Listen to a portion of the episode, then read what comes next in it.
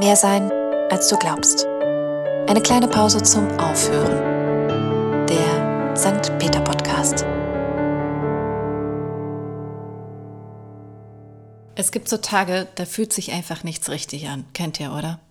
An solchen Tagen komme ich mir wie die Oberloserin vor. Nicht cool genug, nicht schlau genug, nicht schnell genug für meine To-Do-Liste, unscheinbar und völlig unzufrieden mit meinem Spiegelbild. Es sind diese Tage, wo ich mich irgendwie einfach in meinem eigenen Leben völlig fehl am Platz fühle. Ohne zu fragen, nistet sich in mir so eine, so ein bisschen chronische Unzufriedenheit ein. Ist einfach furchtbar. Und irgendwie habe ich dann immer den Eindruck, als ob alle anderen es gebacken kriegen, nur ich halt nicht. Und wenn ich mich dann aufs Sofa verziehe und wie gewohnt das Handy zücke, sind Insta und Co. nicht wirklich die große Hilfe. Da tummeln sich gefühlt nur die, die tausend Dinge am Tag erledigt bekommen. Die Leute, die selbst mit dem hässlichsten Pulli noch on Style aussehen. Alle glücklich mit dem Seelenverwandten zusammen, zufrieden im coolsten Job der Welt, reich und erfolgreich. Und komischerweise haben alle, alle haben am Ende des Tages dann immer noch Zeit fürs Workout. Ich frage mich ernsthaft, warum ich mir das an solchen Tagen dann auch noch reinziehe und mir die Kante mit irgendwelchen InfluencerInnen gebe, die mir in ihren Reels zeigen, wie man mal eben eine vollgesunde Bowl mit zwölf Zutaten zaubert. Alter, ich krieg dann immer die Krise und mein Selbstwertgefühl spaziert in den Keller. Gerade an solchen Tagen bin ich dünnhäutig und lasse mich viel zu sehr von dieser Welt da draußen beeinflussen. Stattdessen sollte ich mich eigentlich lieber mal fragen, was das Leben eigentlich für mich lebenswert macht, ist es wirklich diese Bowl? Ist es das Workout mit Pamela? Ist es wirklich diese Hose, die mein Leben retten würde? Naja, eins ist klar, kein Mensch ist im Leben immer zufrieden und das muss man sich, so, glaube ich, an solchen Tagen auch einfach klar machen, dass es nicht schlimm ist, wenn es einfach mal ein Tag oder zwei ist. Man sollte nur aufpassen, dass es eben nicht ständig ist. Vor ein paar Jahren hat sich die Wissenschaft auf die Suche nach einem Gegenmittel gegen Unzufriedenheit gemacht, also quasi die Erforschung, was das Leben lebenswert macht. Es war so die Suche nach dem Mittel gegen negative Gefühle, die sich bei manchen mehr und bei manchen weniger einschleichen. Die Frage ist ja, warum sind manche Menschen eben zufriedener und glücklicher als andere? Kann man da vielleicht was abgucken, was die automatisch richtig machen? Die Antwort hört sich sehr banal und irgendwie nach Vorschlag meiner Oma an. Und zwar ist es Dankbarkeit. Dankbarkeit, so die Forschung der Psychologie, ist das Mittel gegen Unzufriedenheit. Es macht glücklicher und man kann auch Krisen besser wegstecken. Tja, was soll ich sagen? Ich gebe zu, dass ich so ganz einfachen Antworten und Lösungen ja eigentlich meistens nicht trauen möchte. Und auch hier war ich nicht sofort überzeugt. Aber so mehr ich mich damit beschäftigt habe, glaube ich, dass da was dran ist. Und nein, ich finde auch, dass es kein neuer Hype und Trend ist. Auch nicht eine vorgegaukelte Strategie, um mit den Krisen der Welt irgendwie fertig zu werden. Und die Behauptung mancher, Dankbarkeit führt zum Stillstand und ist das Ignorieren von Problemen, das ist echt Quatsch. Nur weil ich dankbar für Sachen bin, muss ich mich doch nicht zwangsläufig mit einem zufrieden geben und gebe neue Ziele auf oder verschließe die Augen vor Schwierigkeiten. Dankbarkeit kann natürlich je nach Lebenssituation variieren und einen anderen Aspekt haben.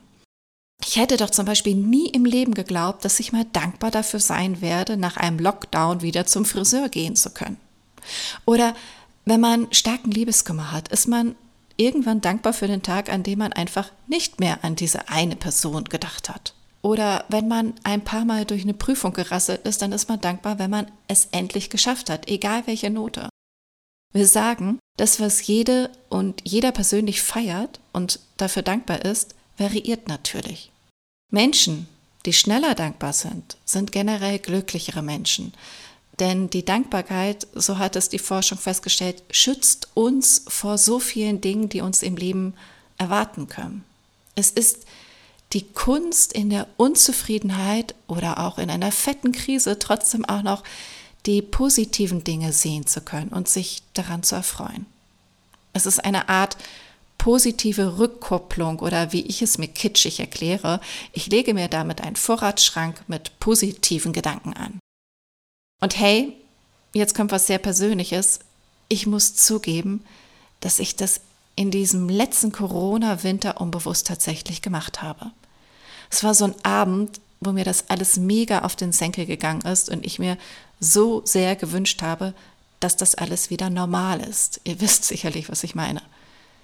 Beim Aufräumen fiel mir dann ein altes Heft in die Hände, wo ich mal in einem Kreativseminar eine Übung mitgemacht habe, wo die SeminarteilnehmerInnen aufschreiben sollten, was ihr Leben reicher macht.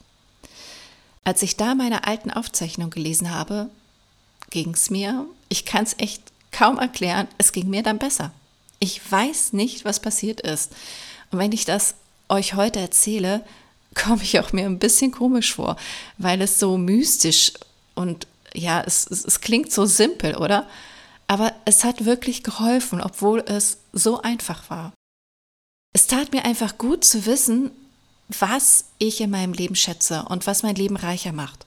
Und das war eben nicht der Trip nach London oder das Shoppen, sondern ganz persönliche, immaterielle und einfache Dinge, die mir kein Lockdown nehmen konnte und nehmen kann. Ich war plötzlich meinem alten Ich so dankbar, dass ich das damals aufgeschrieben habe und ich nun nachlesen konnte.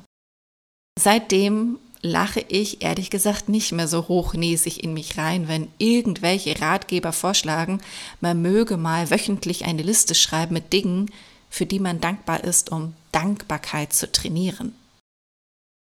Auch wenn man sich dabei vielleicht erstmal komisch vorkommt und meint, es wäre so ein Psychoding, ja, ist es ein Psychoding. Aber na und?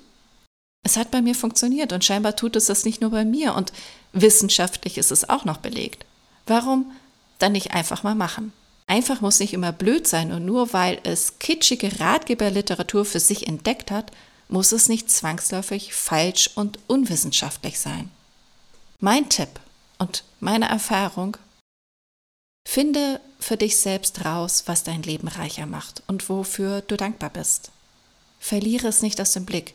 Trainiere dein Gehirn und irgendwann merkst du, wie dich das bereichert.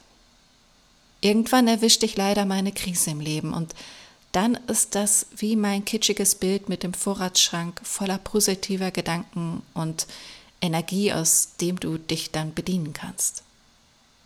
Klingt komisch, ist aber so. Klingt einfach, ist es auch. Wie du das Leben wahrnimmst, liegt am Ende daran, wie du es dir einordnest. In diesem Sinne, Stift gezückt, fünf bis zehn Dinge einfach mal aufschreiben und ausprobieren. Bis nächste Woche. Ich freue mich auf euch. Eure Marit.